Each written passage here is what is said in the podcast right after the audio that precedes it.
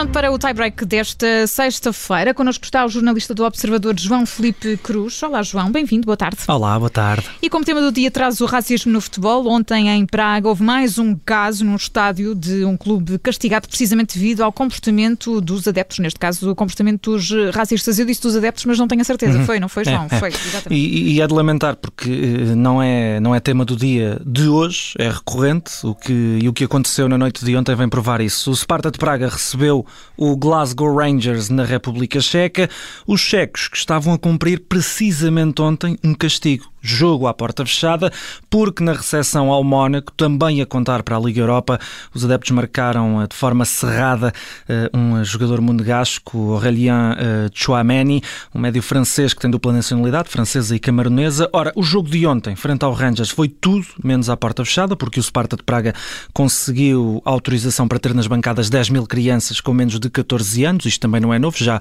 já aconteceu, e se perguntarmos, o problema ficou resolvido? Nem por isso cada vez que Glenn Camará tocava na bola, era apupado. Durou 74 minutos, quando o médio acabou por ser expulso por acumulação de amarelos e uh, não sabemos se o ambiente acabou por ajudar uhum. ou não. E, e, é preciso recordar que já em março, ou seja, sete meses atrás, as duas equipas encontraram-se também na Liga Europa e também Camará tinha sido alvo de insultos racistas, não da parte de adeptos, mas por parte de Andrei Kudela, eh, comportamento que valeu a este este jogador do Sparta de Praga uma suspensão de 10 jogos de todas as competições organizadas pela UEFA. Voltando à noite de ontem, percebendo que já é um comportamento recorrente eh, para os lados de Praga, Steven Gerrard, uma lenda do Liverpool que é atualmente treinador do Rangers, confessou depois do jogo de ontem que durante a partida não se apercebeu, mas que depois, eh, com a ajuda do áudio eh, do jogo, garante, garantiu que ficou com a perfeita noção do que aconteceu e, e, acabou por eh, admitir que nem sabe como é que não se chegou a perceber durante o jogo. O técnico inglês Confessou ainda que estava desiludido, mas que não estava surpreendido e acrescentou que falou com o Glenn Camará, garantiu que o jogador estava tranquilo. Já o Sparta de Praga reagiu a tudo isto hoje, num longo comunicado,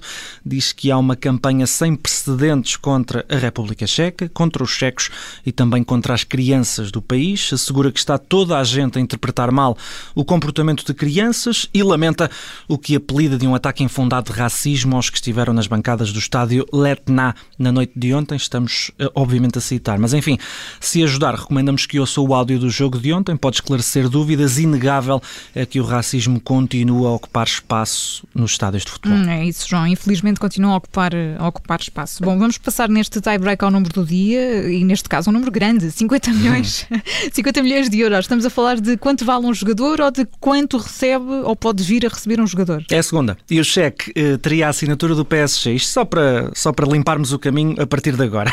É quanto o clube está disposto a pagar por ano a Erling Haaland, caso Mbappé não renove. Os 50 milhões de euros anuais que o jovem ponta de lança norueguês do Dortmund uh, uh, pode vir a receber foram pedidos por Mino Raiola, que é o seu agente, isto uh, de acordo com o que conta o jornal La Gazeta dello Sport. Mas o PSG teria também de assinar um outro cheque para compensar o Borussia Dortmund, obviamente. E há dúvidas aqui sobre quanto vale afinal a Haaland. Há quem diga que há uma cláusula no Dortmund, uma cláusula de rescisão entre os 75 e os 90 milhões, enquanto outros apontem para o valor de mercado do ponta de lança de 21 anos, que deve andar ali pelos 120 milhões de euros. De qualquer das formas, e de acordo ainda com o jornal italiano, eh, Mino Raiola já assegurou que o custo total de toda esta operação ia ficar abaixo desse valor de mercado, os tais 120 milhões. Tudo isto avançaria caso os parisienses não consigam uh, convencer Kylian Mbappé a continuar na Cidade de Luz. O contrato do avançado, sabemos, acaba no final desta temporada, pelo que em janeiro é, por isso simplesmente livre, de se comprometer com outro clube, com o Real Madrid à cabeça, que também não é novo. Depois de um verão quente em Paris, com a entrada de Messi, podemos vir a ter outro mercado intenso para os cheques do PSG. E, portanto, vamos continuar a acompanhar eh, tudo isto, obviamente, aqui uhum. no, no tie-break. E acabamos, como sempre, com a memória do dia e vais falar novamente, João Filipe, do Arsenal. é coincidência, prometo, mas é claro que temos que ter um cantinho reservado para os Gunners, especialmente depois da memória que trazemos aqui hoje. Há 25 anos, no dia 1 de outubro de 1996, Arsène Wenger assinou contrato com o Arsenal e o resto resto é história. Na época seguinte conquistou logo a Premier League e a taça inglesa. Em 22 anos à frente dos Gunners, Wenger ajudou o Arsenal a ganhar três campeonatos, sete taças e sete supertaças. Os maus resultados acabaram por eh, empurrar o técnico francês para a porta de saída em 2018, mas no Emirates ninguém o esquece, nem nós. Quem esquece aquele Arsenal de 2003-2004 é impossível.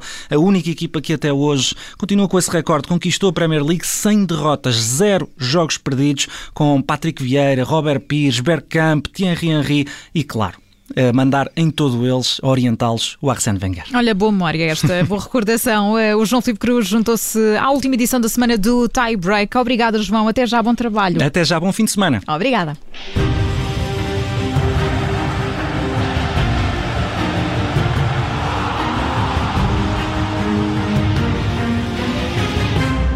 Radio.